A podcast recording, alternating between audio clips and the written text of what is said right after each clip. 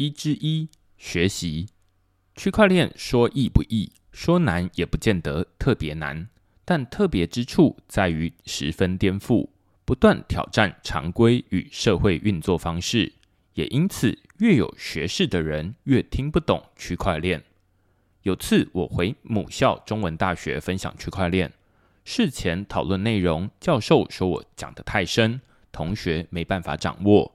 但我反倒觉得，对社会运作还没产生太多成见的大学生，脑筋比较有弹性，才更有机会听懂。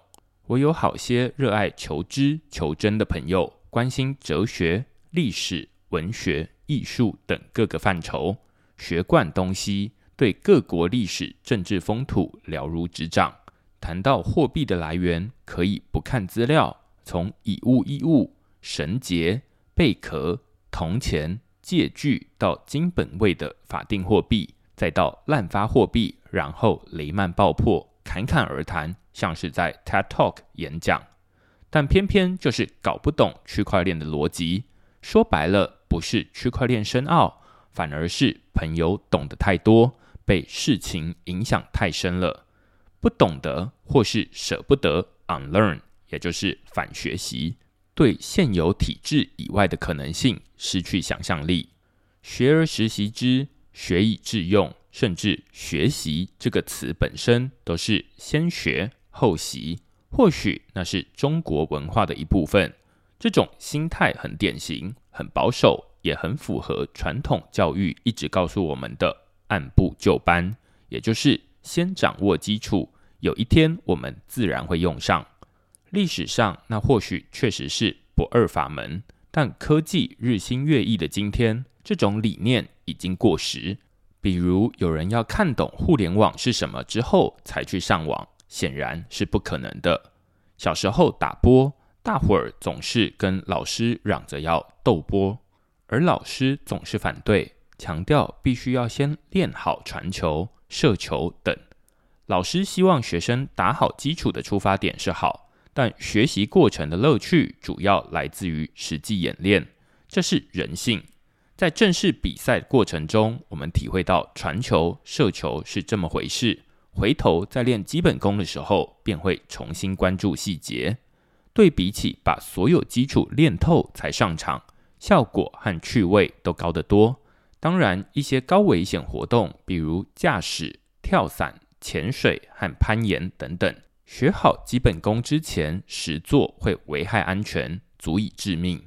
然而，随着科技发达，虚拟实境成熟，即使是飞行都可以在沙河环境中练习，安全再也不是学而后习的考虑。要认识区块链，不二法门是使用它。本书设有五个习学工作坊，读万卷书不如直接上路。这阵子深读高中的侄儿还在选科，听他介绍可选课程的科目和组合，得知虽然现实教育体制千疮百孔，毕竟比我读书的时候非文即理的世界多元了，尤其是通识课程。让年轻人的思想开阔不少。长嗟短叹的侄儿让我想到：有人会知道自己喜欢念什么吗？我不敢断言，但肯定自己不行。我只能感受到自己想干什么，然后在实践的过程中发现需要什么知识。如果是会计师、医师、律师等生态比较固定的职业还好，从想干什么就能推敲该念什么。但如果目标所需的学士不明确，而学生又被逼先选科，结果很可能是毕业后因为沉没成本而从事相关行业。被逼从事所学相关工作，还远远不是最坏的。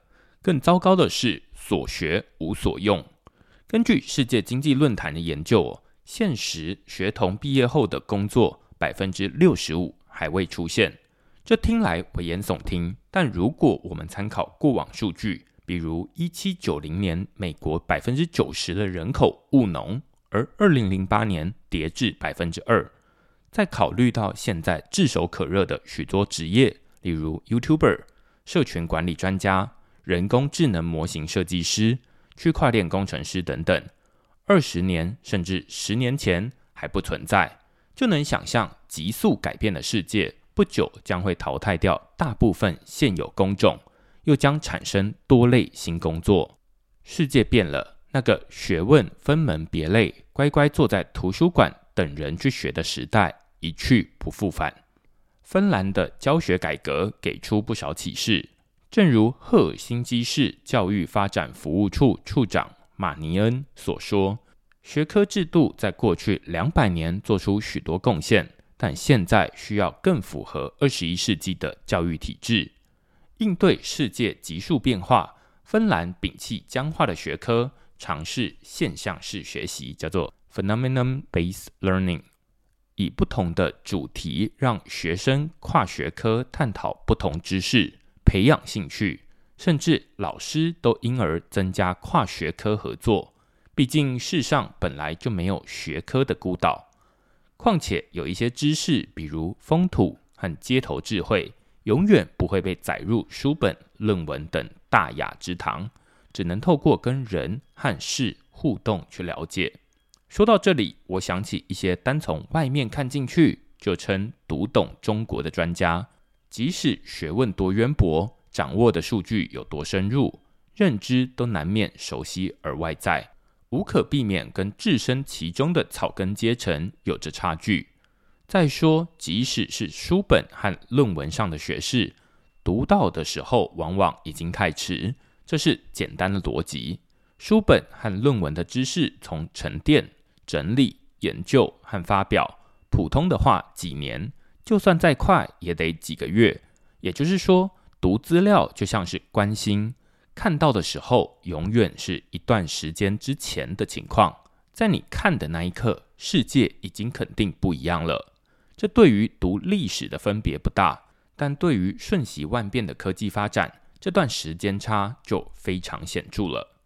任何事情都好。唯有投入去尝试，才能慢慢感受、体会、学习。